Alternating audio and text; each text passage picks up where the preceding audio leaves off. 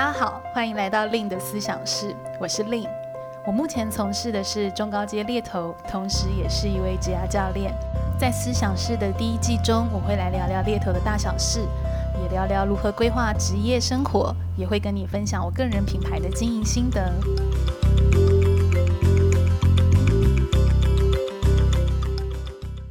Hello，大家好，我是 Lin，欢迎来到今天这集的 Podcast。那这集的 podcast 呢，会来聊聊跳槽的这个主题。那一样呢，我们邀请到职人代表珍珍在我的旁边。大家好，我是嗯、呃，好像还没有跳槽过的职人代表珍珍。哦，是吗？你还没有跳槽过？没有哎、欸，因为跳槽对我来讲是一个蛮比较正向、比较主动性高的一件事情。它比较对我来讲有点像是嗯，嗯挖角。或者是诶，别人借由私下的呃讯息的传递跟你说，诶诶，那最近有没有想换工作啊？然后我们公司有不错的职位，嗯，然后还蛮欢迎你来面试的这样子。嗯，我觉得大家对于跳槽应该定义都蛮不一样，所以我不知道就是现在在收听这节听众朋友，你会怎么去哦定义跳槽的这件事情？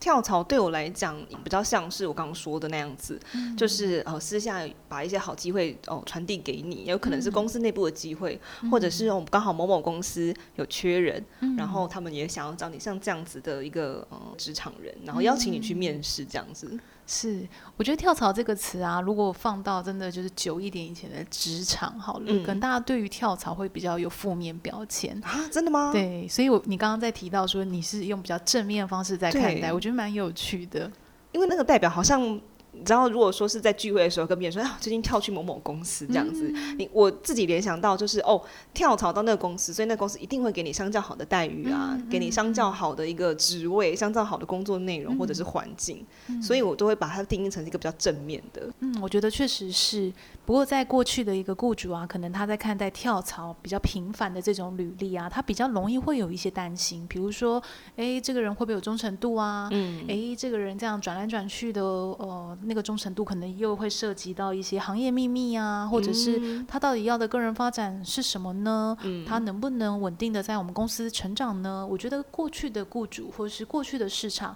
好像比较多会用这样的一个角度来看待。那我也遇过有一些客户，他可能是处在不同的国家、不同的一个文化，他们在看待跳槽也会不太一样。那如果是我来看跳槽这件事，其实我觉得他会比较像轮转在公司之间那样的一个职场人，他可能诶、嗯、一两年就会去切换到下一家的一个公司。那这样的一个做法，可能更多寻求的是物质条件的一个部分。那当然也有可能是非物质条件的一个驱动，而选择跳到。某一家公司，所以我觉得像尊尊你刚刚描述的状态，其实还蛮立体的。比如说，大家应该会有这样状况，就是你在公司吃午餐，也许你在外面餐厅，嗯、然后就会听到那个同事，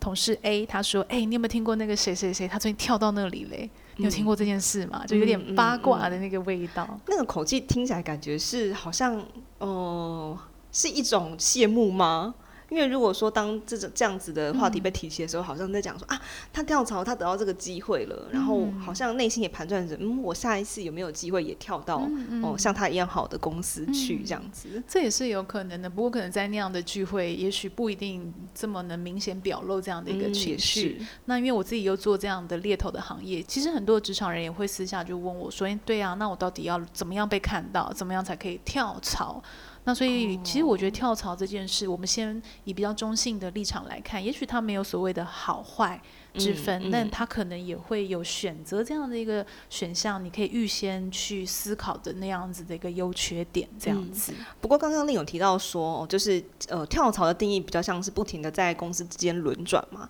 嗯、那会意味着这个职场人他可能是比较没有忠诚度的？会不会雇主有这样子的担心？比如说能不能跟着这个企业一起熬过某一段时间，嗯、或者是能不能跟企业一起成长？因为如果是这样子频繁的转换的话，就是感觉上你说的这个物质条。条件的吸引好像对他来讲是比较重要的。嗯，但我觉得这样的状况就真的很看公司的文化。嗯，比如说我甚至有听过比较 aggressive 一点的这种外商的雇主，嗯，他是很透明的在跟他的员工沟通这样的事。比如说，假设我今天叫 A 公司，嗯，你拿到我们同业竞争对手 B 公司的 offer，我是直接两倍，哦，呃，来给你加薪，然后把你留住。所以像这样的雇主的文化，他可能更倾向就不会是那个忠诚度，他反而更重视的是集战力。嗯对耶，那他也许他就是非常的脚步明快，非常的有野心，所以他不在乎那个所谓的周转率、人员的 turnover rate 的问题。哦，所以这样子角度也是有可能的，嗯，那就是看企业文化之间的不同，这样子。嗯，那也要看你自己喜欢什么样文化，或你的特质适合在什么样的文化。嗯，我好像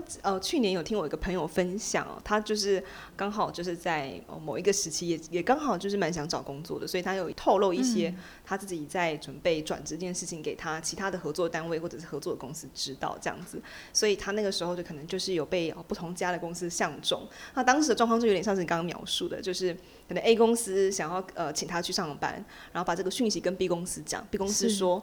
你来我这边上班，哦，我再多给你一年多少多少的奖金这样子，嗯，然后奖金是几十万几十万的，嗯，所以他那个时候就是有非常非常多的选择这样，嗯，所以从此之后跳槽这两个字在我眼中就变成了一个镀金的两个字，哦，原来是这样的故事，对，没错，就是意味着好像是就是越换越好这样子，但是跳槽也是有可能会有一些坏处的，对不对？嗯，当然呢、啊，比如说你刚刚讲的状况，我实际在做猎才专案的时候也会遇到。比如说，我会遇到有一些 candidate，他确实就透过我们先不管以跳槽好了，因为那个跳槽更多指的是他真的进入到那样的公司。嗯嗯嗯、但我的意思是说，如果你是以这个当成意图去争取那样的筹码，可能还是会有风险。比如说刚刚我们有聊到，也许雇主会担忧没有忠诚度。那我遇过在猎才专案里面，有一些 candidate，他确实就是会拿 A、B、C、D 的 offer，不断的在做比较，不断的在啊谈判，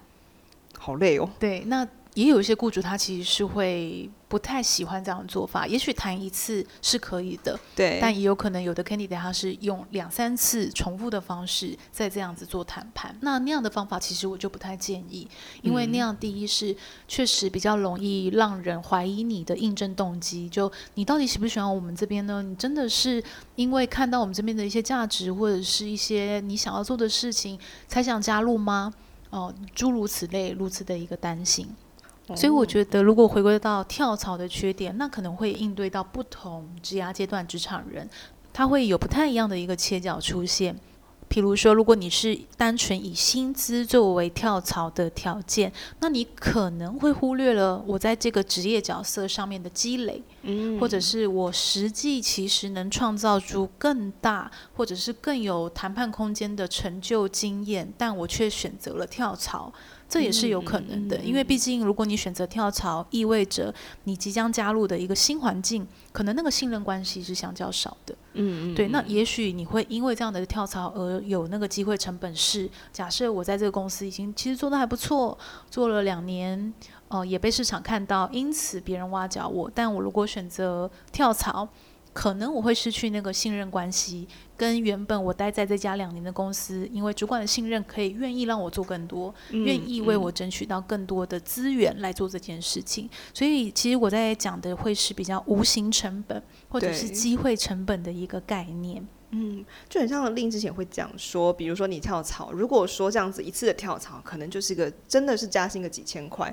那这样子的跳槽跟你原本在哦原公司这样子去创造一些不同的机会，有一些经验的积累，那这样子有可能你下一次的转职，它这样子相较起来，不见得跳槽会比较赢哦，会不会是这样子状况？是我们其实会。拉长线来看，所谓拉长不用到很长，嗯、但也许我们会去看的是，对，假设我今天真的是为两三千的加薪而跳槽，嗯、但其实如果我在假设我用“熬”这个字来讲好了，嗯、假设我再熬个一年，也许到时候我能去谈判筹码是一万起跳，有没有可能是这样？嗯、其实是有可能，嗯、因为以我自己在看过这么多职场人的这种所谓职业发展或者是薪资发展，其实现在的市场比较难是那种很渐进式，有没有阶梯式慢慢上去？它可能更多是那种比较。哦，曲线式的，哦，有它的大起的地方。嗯、那往往那个大起的地方就是一个关键。嗯、很多职场人他就是前期有这样一个很好的价值的储备，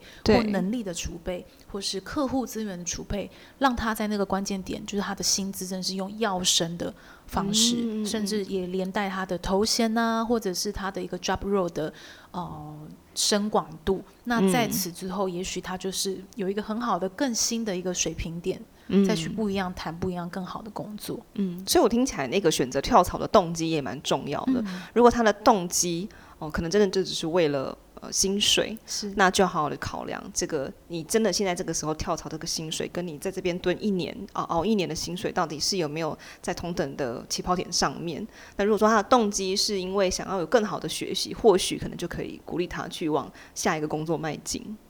是，那就是说，也有人的状况是这个业界就是太小，或者是说他真的是必须透过跳槽来取得薪水的增长，嗯、那这个可能又会跟我们刚刚在讲的那样的状态又是不太一样的，所以我会觉得这样的讨论情境它的变因很多。对，所以我觉得最重要的是，我们如果是身为要选择跳要不要跳槽这件事情的职场人，嗯、那其实比较重要的就是说，那我有没有去衡量过这一两年那个可能的成本到底是什么？除了薪资之外的那个成本。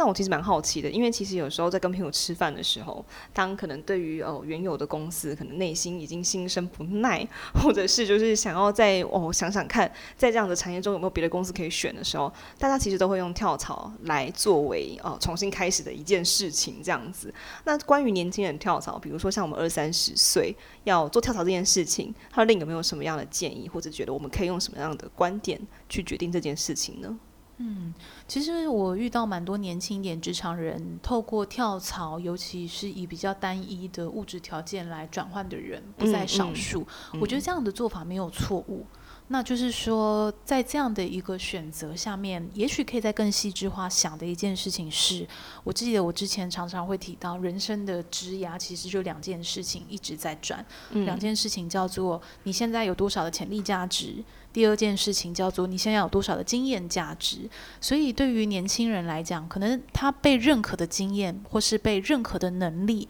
相较是比较少的，因为他经历还不够多嘛。毕竟可能你跟十五年、十年的职场人比，也许他们就已经有那样的资历或有那样的机会去 access 到一些舞台，去真的去用他的手创造出了某一个被人认可的价值。那那个东西就是就是我们在形容的筹码。嗯，那个筹码也攸关乎了薪水。那对于年轻人来讲，筹码相较少的原因是，这个已被认可的经验相较是少的。嗯，那我们在履历写的那个东西啊，都是比较硬的，也就是那种被认可的经验。对对，就比如说我们在盘点 achievement 啊，我们在盘点啊、呃、我们的经历，其实大部分都是这样的状况。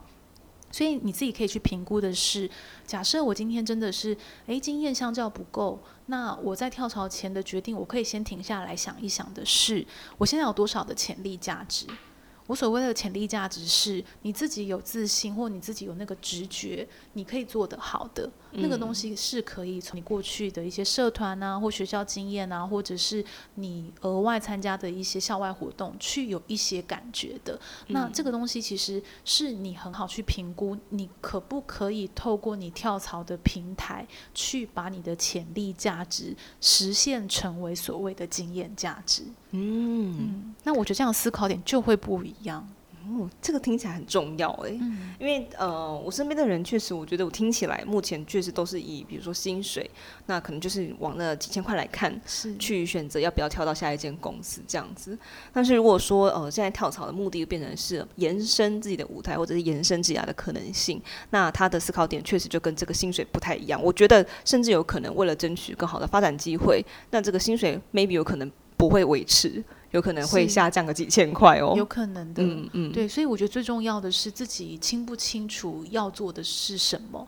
你才会比较知道你要去跟对方谈的是什么，因为跳槽，我们刚刚在讲到物质条件，也有可能去谈的是非物质条件，但是让你有更好的，嗯、像我刚刚讲那个 access 的空间，那样的信任关系或那样的资源，让你去把你现在想做的，或者是你的潜力，真的落实在那样子的一个平台上面，变成三年过后你一个很亮眼的 achievement。嗯，那我这样说的另外一个原因是，以我自己在做黑。Hunter，我觉得大部分的状态，如果你是要在公司体系发展你的职业生涯。其实到大概到二十八岁、三十岁前，你跟同才的薪资落差，说实在不会差到太大。嗯嗯，比较难去做比较。但是那个关键点，二十八到三十，当你已经就定位，或者是你前期已经积累了一个很好的，就在那个主杠。其实，在那样的一个年龄状态，或者在那样的阶段状态，你是容易被看到。